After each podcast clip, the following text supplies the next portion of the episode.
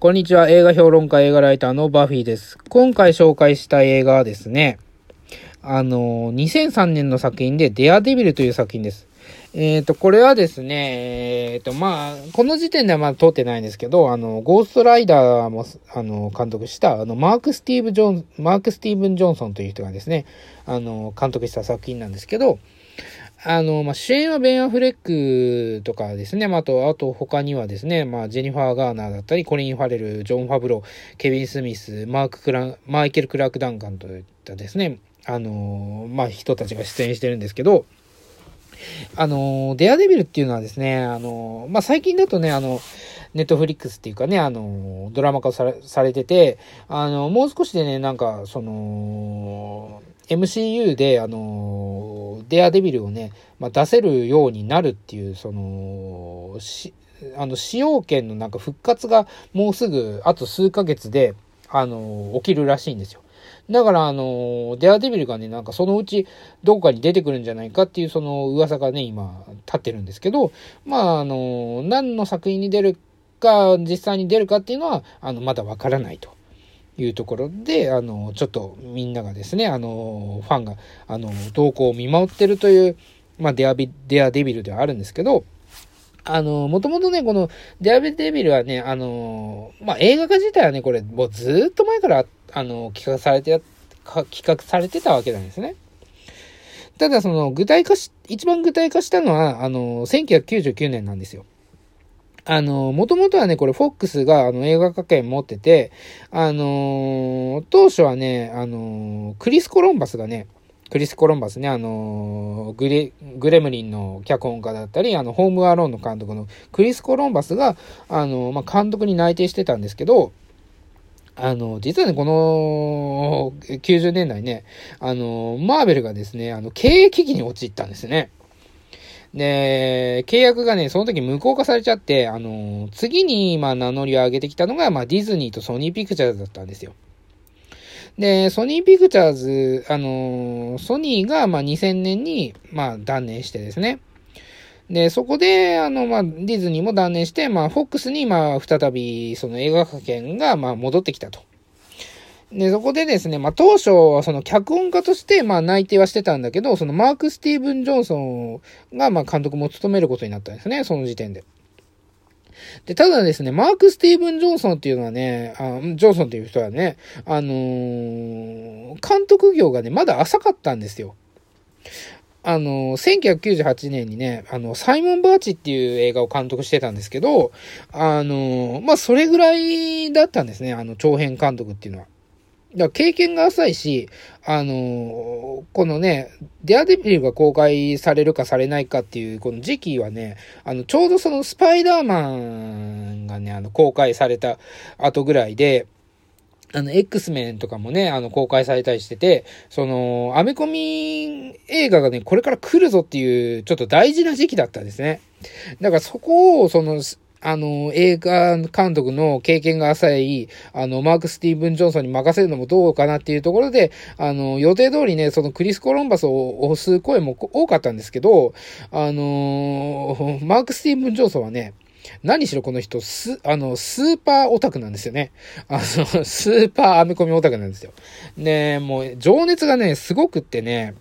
あのーもうご利用しして、あの、監督にも就任させたというところなんですよね。で、あの、なんだろうな、その、この時期っていうのはね、その、アメコミ映画企画っていうのはすごい出てたわけなんですよ。あの、というのもね、その、続編映画とかもリメイクとかもそうだったんですけど、あの、ハリウッドがね、もうネタ切れになってきてたんですよね、2000年以降っていうのは。だから、あのその漫画の映画化っていう部分でアメコミ映画化アメコミ作品の映画化がすごい企画されてたんだけど、あの、今みたいにね、その MCU でその共通のその世界観って言って繋げるような、あの、その難しいね、あの、ハードルはまだなかなか超えられなくって、あの、単独でなんとかあの、ちょこちょこね、さ、あの、制作してやっていこうという、まあ、スタンスではいたんですけど、あのー、実はね、そのアイアンマンとかブラックパンサーとかもね、あの、もう90年代ぐらいからね、あの、あの映画化が、映画化の企画っていうのは、まあ、あの、出たり消えたりしてたわけなんですよ。まあ、もっと言えばもっと前からあったんですけど、その、実際映画化できるかできないかっていう、ちょっと、まあ、手前まで来たのは、まあ、やっぱり90年代、2000年代だったんですね。で、そこで、まあ、あの、デアデビルを、まあ、そろそろ映画化しようっていうことで、あのー、今回また上がってきたわけなんですよ。2003年にね。あにまあ、2002年とか3年頃ですけどね、まあ、また企画が上がってきたと。で、スパイダーマンがスパイダーマンとかね、X メンが、まあ、それなりにね、まあ、え、あの、ヒット、ヒット、まあ、X メンはそこまでヒットしてないのか、あの、スパイダーマンがヒットしてたんで、まあ、それに続こうとして、あの、デアデビルもやる予定だったんで、あの、さっき言ったように、まあ、あの、変な監督には任せられなかったんですね。あの、だからそれなりの知名度があるクリス・コロンバスに、まあ依頼したかったんだけど、あの、マーク・スティーブン・ジョンソンの、まあ、推しに、まあ圧倒されて、その、監督に、マーク・スティーブン・ジョンソン、あの、選ばれたということなんですよ。で、このマーク・スティーブン・ジョンソンはね、さっき言ったように、そのスーパーアメコミオタクなんですね。で、あのこの、なんだろうな、そのデアデビルの、あの映画化っていうのはもう、14歳の頃から映画化の企画をしてたみたいなんですよ。まあね、その頃はまあごっこ遊びみたいなもんですけど、あの、14歳の頃からね、その、デアデビルをもう映画化したい、映画化したいと思ってて、この人は。あのー、あの、目指してたわけなんですよ。で、あの、このファン歴はね、もう、マク・スティーブン・ジョーソンは、まあ、8歳からもデアデビル大好きだったんですね、コミックが。で、他のコミックとかも大好きなんですけど、あのー、その中でもね、その、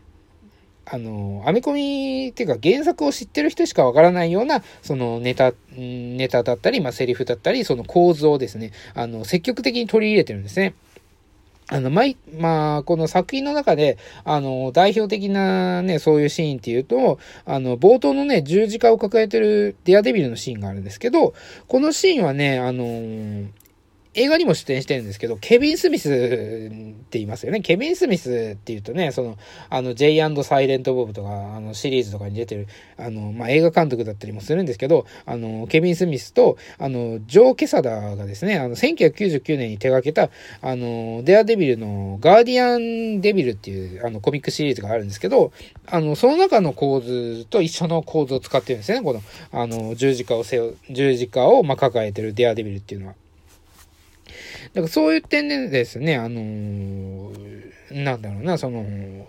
あの、アメコミの知識がある人しかわからないような、そのネタを結構散りばめてるというところなんですよ。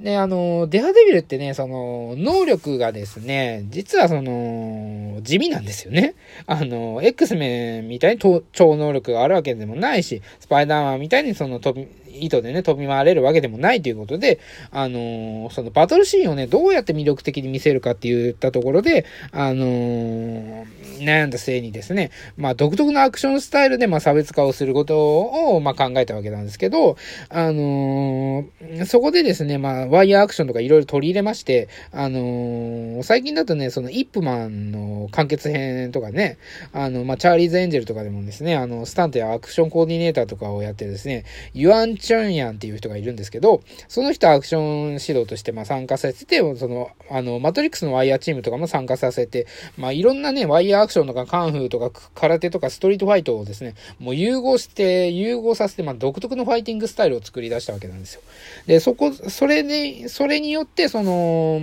なんで一見地味な、あの、能力であるんだけど、あの、アクションシーンにちょっと、あの、なんだろうな、その、工夫を加えて、あの、独特の、あの、アクションシーンを作り上げたっていうことで、あの、能力はないんだけど、あの、魅力的なシーンを作り上げることには成功してるんですね。で、他でですね、あの、その、この、大きな原作の違いとしては、その、あの、キングピンがですね、あの、黒人の設定にされてるんですね。あの、